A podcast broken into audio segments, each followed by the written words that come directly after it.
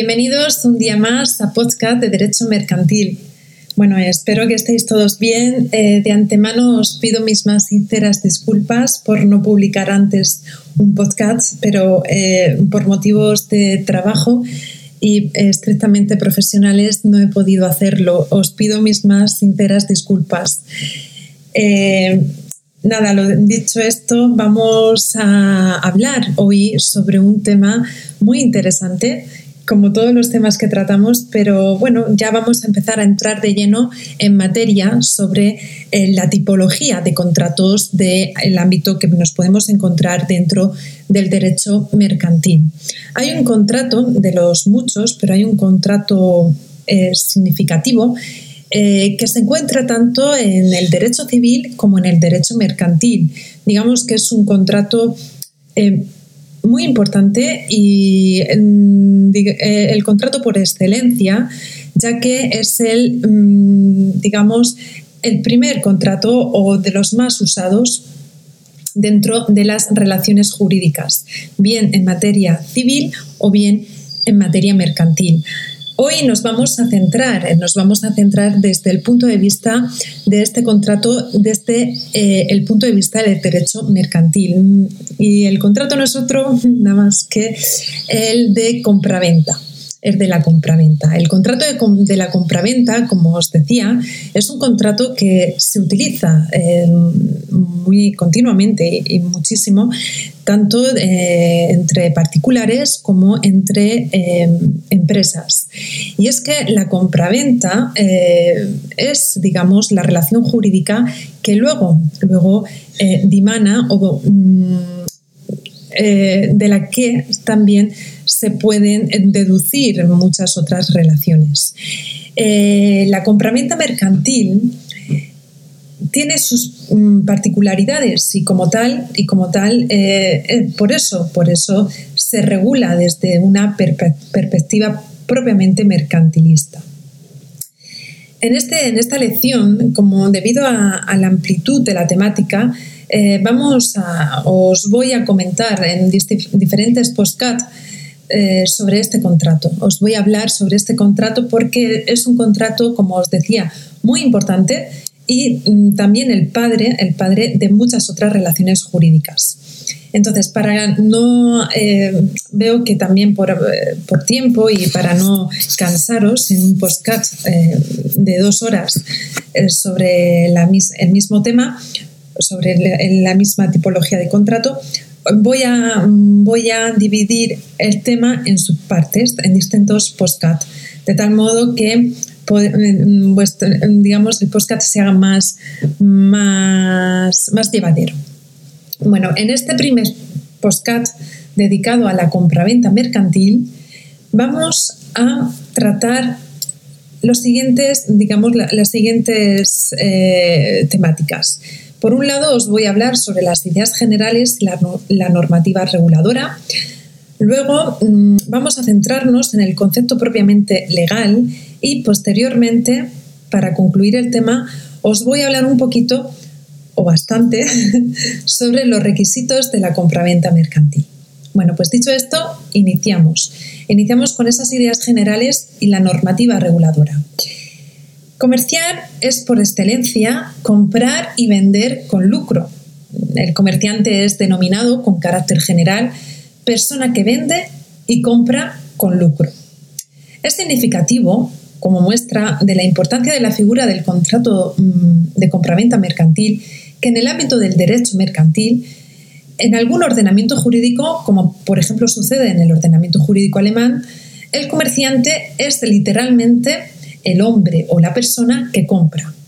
¿no? Digamos, la actividad tradicional del comerciante es la de comprar y vender.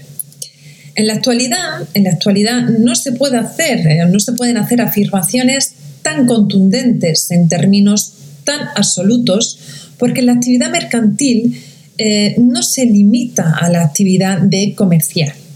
Existen, existen actividades de prestación y de servicios también.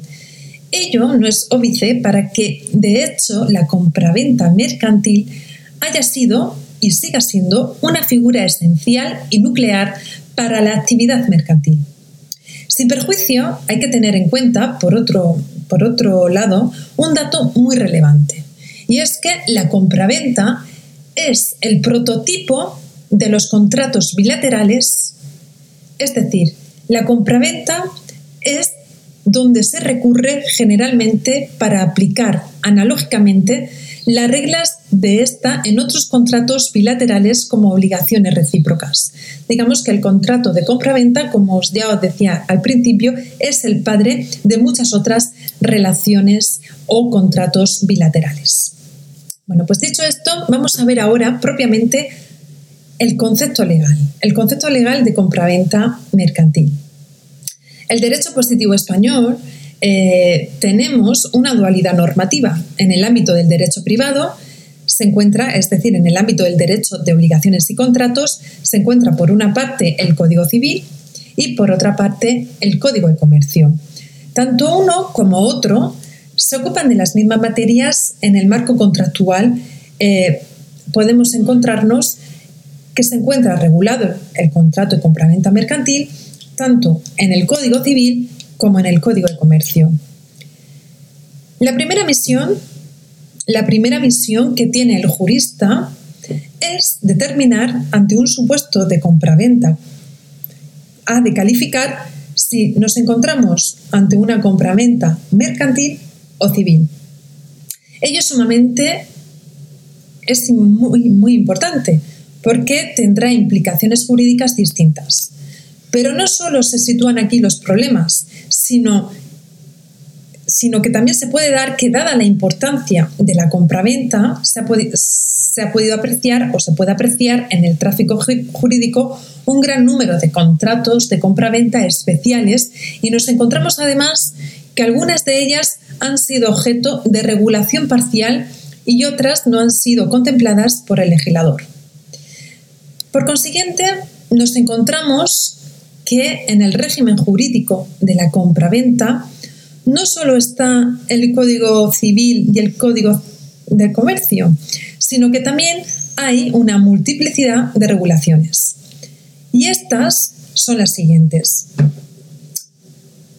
En primer lugar, las, eh, compraventas en las que intervienen consumidores hay que estar al texto refundido de la Ley General de Defensa de los Consumidores y Usuarios de 16 de noviembre de 2007.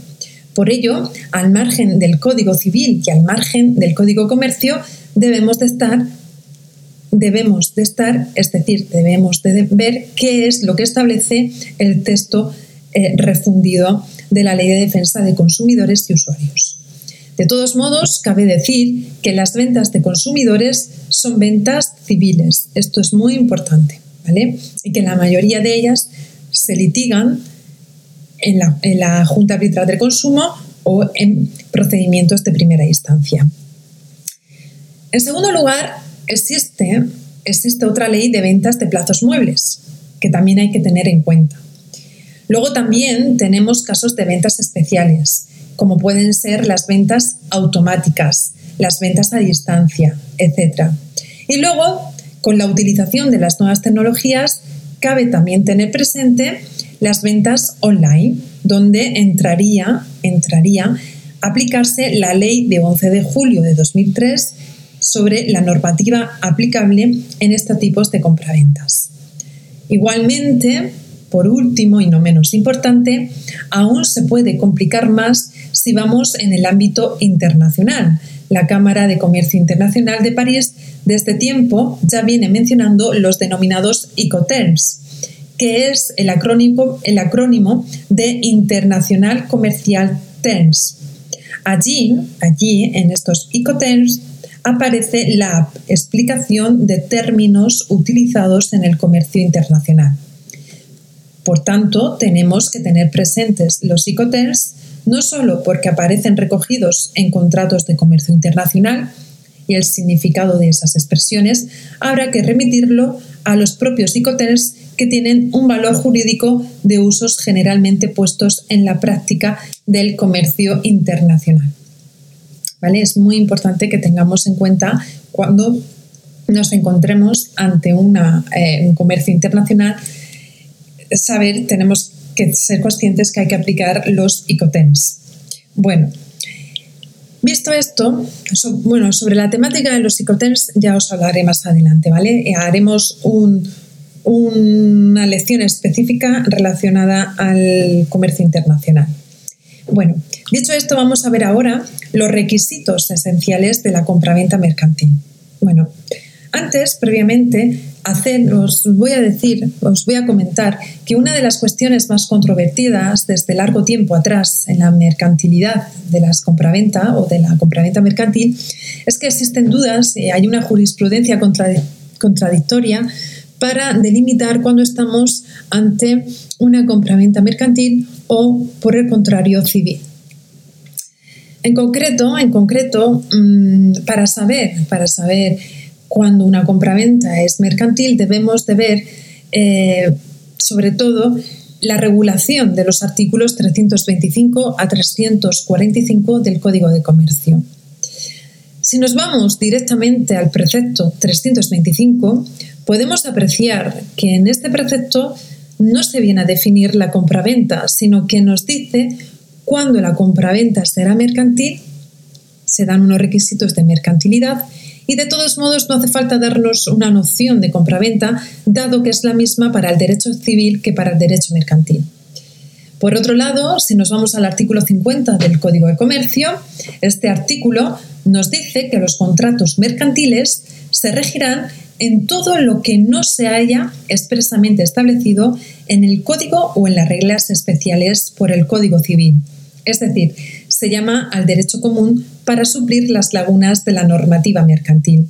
Y por último, por último, si nos vamos al precepto 1445 del Código Civil, este artículo nos dice que es la noción, ¿vale? Nos viene a definir lo que es la compraventa y esta noción vale tanto para la compraventa mercantil como civil, evidentemente.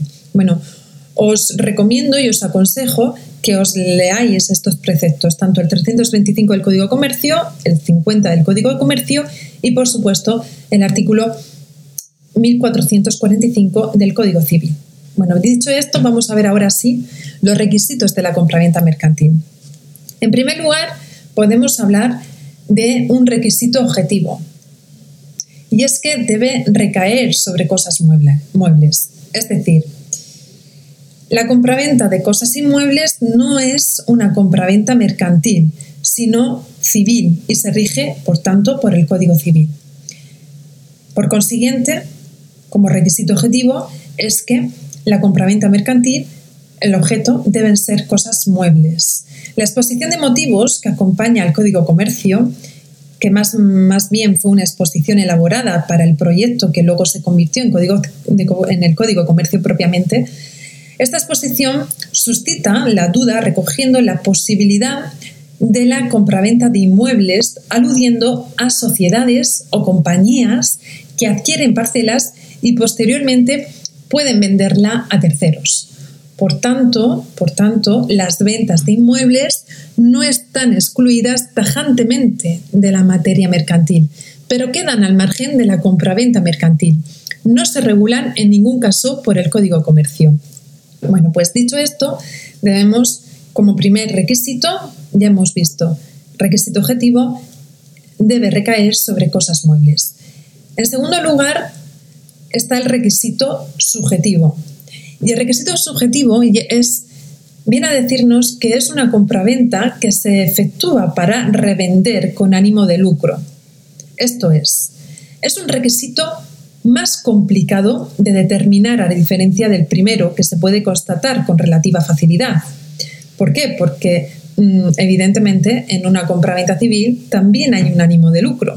¿vale? La compraventa se ha realizado para revender con ánimo de obtener un lucro. Estamos intuyendo actuaciones posteriores a la compraventa y puede que no siempre resulte perfectamente diáfano, pero el Código Comercio así lo contiene, ¿no? Contiene datos que nos pueden ayudar a presuponer que se revende con ánimo de lucro. Por ejemplo, el artículo 3 del Código Comercio Eh, cabe considerar también perfectamente que si en la compraventa interviene un comerciante, este por razón de su actividad compra para revender, así lo recoge el artículo 3, eh, una presunción legal. Eh, si alguien se anuncia como comerciante, se presume que se dedica a tal actividad y podemos considerar también el artículo 85 del Código Comercio, que alude a las ventas en establecimientos abiertos al público en los que se realizan reventas. El titular del establecimiento habrá adquirido productos con la intención de revenderlos y obtener dinero. Cierto es, cierto es que el Código Comercio no requiere que la compraventa mercantil intervenga un comerciante. Si nos vamos al artículo 325 del Código de Comercio, podemos ver, podemos apreciar que no menciona como requisito que intervenga un comerciante. En este contexto, decir que el derecho mercantil era el derecho de los comerciantes arrojaba un, un tufo sospechoso, ¿no? Como derecho de clase privilegiado. Ahora bien, no cabe excluir la posibilidad de que alguien que no sea comerciante también compre para revender con ánimo de lucro y la compraventa sería perfectamente mercantil. Por consiguiente, la ausencia de este requisito, comprar para revender con ánimo de, lucro, va a ser lo que determinará que las ventas, que las ventas a consumidores no sean mercantiles, porque el consumidor no compra para revender, sino para satisfacer sus propias necesidades. Por consiguiente, eh, podemos decir, en suma, que el contrato es mercantil cuando entre las partes interviene, cuando el comprador compra para revender, ¿vale? Porque se, se sobreentiende, y así lo dice el Código Comercio, que lo hace con un ánimo de lucro, que lo, va a revender con un ánimo de lucro. Sin embargo, en la compraventa civil, la mayoría de personas que compran van a ser consumidores para satisfacer sus propias necesidades. ¿vale? o simplemente, pues eso, particulares, pues que mm, compran un bien para, eh, para adquirirlo en su propiedad, a, su titularidad, ¿no? Como puede ser un bien inmueble. Bueno, otro, otro de, otra de las... Eh, sí, eh, bueno, en este caso el Código Civil para su propia satisfacción personal, ¿no? Él se compra un bien inmueble eh, el particular que compra un bien inmueble será para, eh, digamos, para su propia mm, satisfacción personal, para su vida privativa. Las cosas muebles, otro de los requisitos, es que las cosas muebles que se revenden pueden ser revendidas en la misma forma en que se compraron o de forma distinta. Mm, el artículo 326 del Código de Comercio recoge cuatro supuestos que no son compraventa mercantil. Y esto es bueno porque fuera de esto se sobreentiende que sí es una compraventa mercantil. Si decimos, si entablamos o limitamos cuáles son los supuestos que no son una compraventa, compraventa mercantil, pues ya, eh, si no estamos dentro de estas cuatro tipologías, mm, pues eh, es más fácil deducir que nos encontramos ante una compra mercantil. Bueno, ¿cuáles son? ¿Cuáles son estos cuatro supuestos que según el Código Comercio no son compraventas mercantiles? Bueno, en primer lugar, las ventas a consumidores, que es lo que venimos diciendo desde un principio. Las ventas a consumidores no son mercantiles. Si las ventas realizadas a consumidores o las compras realizadas por consumidores eh, no son mercantiles, entonces queda fuera del derecho mercantil un sector importante de la actividad mercantil, que es el sector comercial minorista. Pero eso es lo que dice la propia norma y hay que acudir a su literalidad. Y lo que dice, lo que dice esta es que las compras efectuadas por los consumidores no son comerciales. Si son consumidores, no son comerciales y por consiguiente es materia propia del derecho civil. No estamos ante un contrato mercantil si el que compra es un consumidor, no es un contrato mercantil. En segundo lugar, el 326, en su apartado cuarto, del, el artículo 326, en el, en el apartado cuarto del Código de Comercio, dice que no será mercantil la reventa que hace un no comerciante del resto de las compras que hizo para su consumo. Ahora bien, podría suscitarse la duda de, por ejemplo, ¿por qué no podía entenderse como mercantil tal reventa? ¿Y si los vende a un tercero que adquiere con ánimo de revender y lucrarse en la venta? Cabe, sin embargo, este precepto en, su apartado cuarto, el 326, en el apartado cuarto, excluye estos casos por expreso mandato legal al que tenemos que respetar, al margen de que no se percibe una razón lógica de que no lo sea. Entonces, tampoco, tampoco será mercantil la reventa que hace un no comerciante del resto de las compras que hizo para su consumo. Es decir, mm, si es para su propio consumo, pues no es una compraventa mercantil. Si es para revender, sí nos encontramos ante una compraventa mercantil. En tercer lugar, el apartado segundo del artículo 326 del Código Comercio indica que no se imputarán mercantiles las ventas que hicieron los propietarios de los frutos o productos de sus ganados o cosechas. Es decir, el ganadero cuando vende los frutos o productos de sus, cosechas o ganados, no está realizando una compraventa mercantil, sino que tendrá carácter civil. Al igual que las ventas de los propietarios de las especies en las que se paguen las rentas. Aquí hablamos de una sociedad agraria en un ámbito rural. Esto, esto nos da la idea de que la agricultura está fuera del ámbito mercantil. Ojo, si alguien compra una cosecha o un ganado de ganadero o agricultor y luego, luego lo revende a terceros con ánimo de lucro, ya sí podemos hablar de compraventa mercantil. Si hay una reventa con ánimo de lucro, ahí ya sí entraría la compraventa mercantil.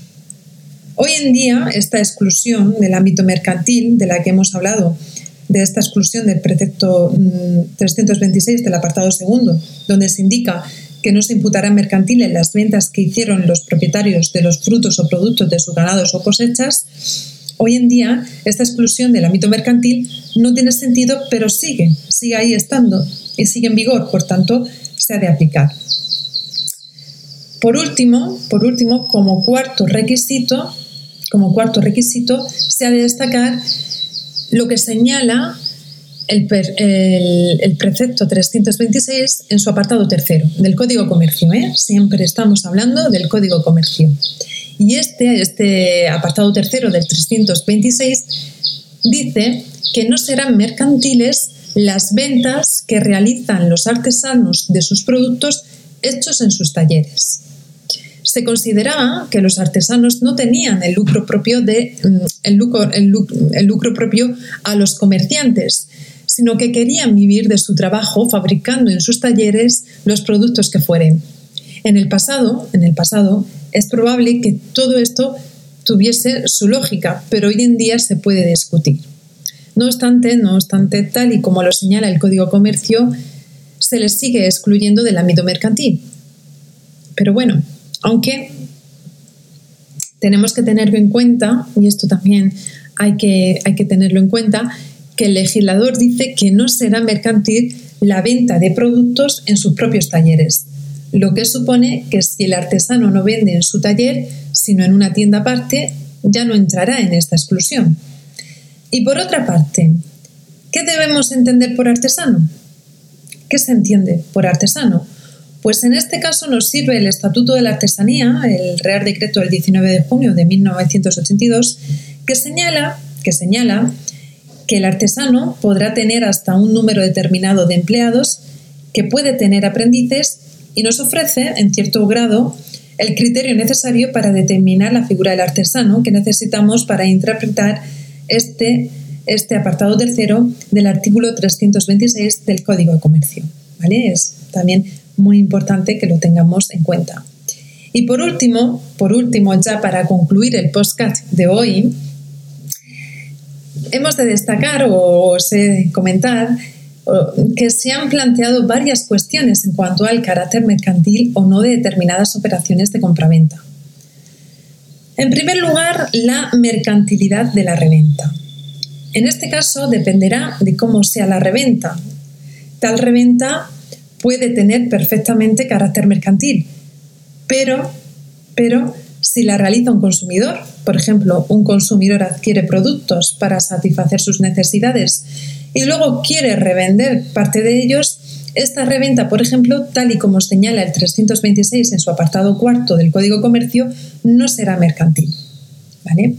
Pero si hablamos de una reventa que se realiza a un consumidor, se entiende que no puede tener carácter mercantil porque el 326 en su apartado primero del Código de Comercio lo impide. Y además porque es mercantil conforme al 325, donde las ventas de productos para revender con ánimo de lucrarse, el consumidor, mm, donde ahí tendríamos que, interpretarlo, ¿no? Y el consumidor no compra para revender, sino para satisfacer sus necesidades, aunque sean actos de comercio, ¿vale? Eh, aunque si nos encontramos ante un consumidor que en su día compró y que luego revende esos productos, ¿vale? Como pueden ser eh, ahora eh, cada vez está siendo más común esas aplicaciones donde uno revende los productos que, tiene en casa y que ya no le valen, como puede ser ropa, menaje de hogar, etcétera, pues en este caso no es una compraventa mercantil, sigue siendo una compraventa civil, ¿vale? Para que nos quede un poquito claro, porque en su día el consumidor no compró para revender, la intencionalidad no era revender, sino para satisfacer sus necesidades. Cosa distinta es que transcurrido un tiempo, pues no le haya dado utilidad a, esa, a esos productos o estén, digamos, eh, completamente, digamos, casi nuevos y decida revenderlos a un, precio más económico, pero para sacarle, pues digamos, un beneficio, pero muy pequeño, no es su objetivo, no es su actividad principal. Y, eh, en fin, por eso tiene sentido que sigamos, sigamos ante este tipo de reventas, sigamos considerando las compraventas como compraventa civil. Y en segundo, en segundo lugar, otras de las operaciones de compraventa que pueden tener carácter mercantil o no es la venta a empresarios de tipo de capital.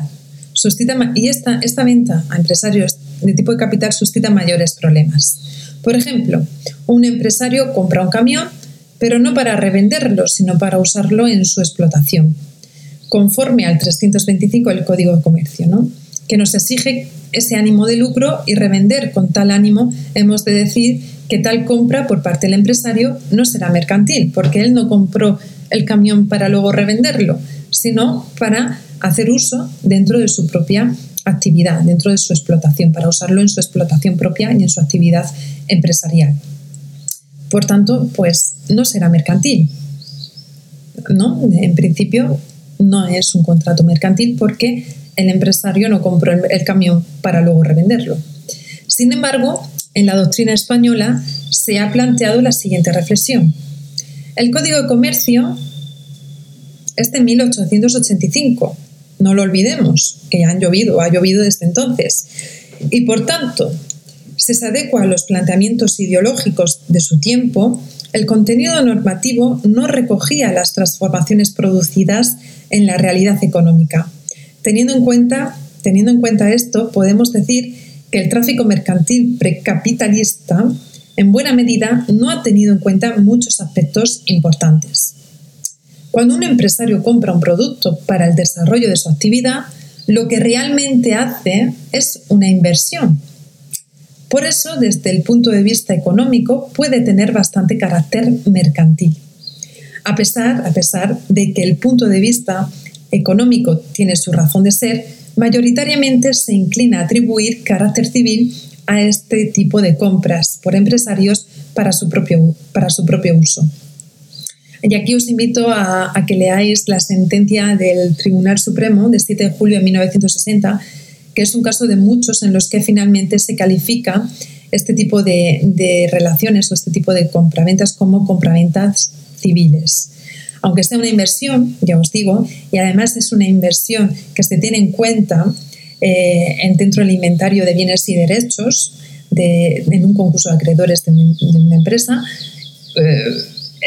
pues independientemente de, ese soporte económicamente mercantilista, desde un punto de vista económico, eh, el contrato sigue siendo civil. El contrato que, eh, digamos, eh, que, regula la relación entre el empresario y la empresa a la que compra, por ejemplo, el camión, ¿no? que venimos diciendo desde como ejemplo. Bueno, pues dicho esto, dicho esto, espero que os haya sido de, gran utilidad esta pequeña introducción, porque es una introducción, ya luego veremos en el siguiente postcat lo que viene a ser el régimen jurídico de la compraventa mercantil, los elementos del contrato, el propio contenido del contrato y también pues englobaremos, englobaremos eh, mm, a modo de clausura el riesgo en la compraventa mercantil. Veremos esos riesgos también. Ya no sé si en el mismo postcat o decidiré hacerlo en un, en un postcat aparte para, que no, para, no, para no hacerlos muy largos ni tampoco muy pesados. Bueno, espero que os haya, os haya gustado el postcat de hoy. Eh, es un tema, pues siempre lo digo, pero es que muy práctico porque la compraventa, al fin y al cabo, es la relación jurídica, sobre todo mercantil, ¿no? Eh, que, simbólica y principal de los empresarios. El empresario compra para revender, ¿no? En este, en este caso. Bueno, pues dicho esto, espero que os haya gustado muchísimo, muchísimo el podcast de hoy. Espero que estéis bien, espero que también eh, estéis ya llevando todo con normalidad, con mucha energía y vitalidad. Y, y bueno, mm, sobre todo con motivación que ya, ya esto está más o menos asimilado y también nos hemos adaptado todos al cambio de una manera muy sabia. Y bueno, pues si Dios quiere, todo va a ir para mejor, porque así es, siempre, siempre va para mejor. Bueno, pues muchísimas gracias por escucharme un día más. Muchísimas gracias por, por estar ahí. Muchísimo ánimo en vuestro estudio en esta gran carrera y profesión. Y bueno, tanto para aquellos que estáis estudiando como para quienes estéis repasando lo aprendido en un, en un día y que ahora pues lo estáis poniendo en práctica dentro de la profesión. Bueno, pues muchísimas gracias de nuevo. Nos escuchamos muy pronto. Em, con todo mi cariño y amor, un fuerte abrazo. Nos escuchamos pronto. Hasta luego.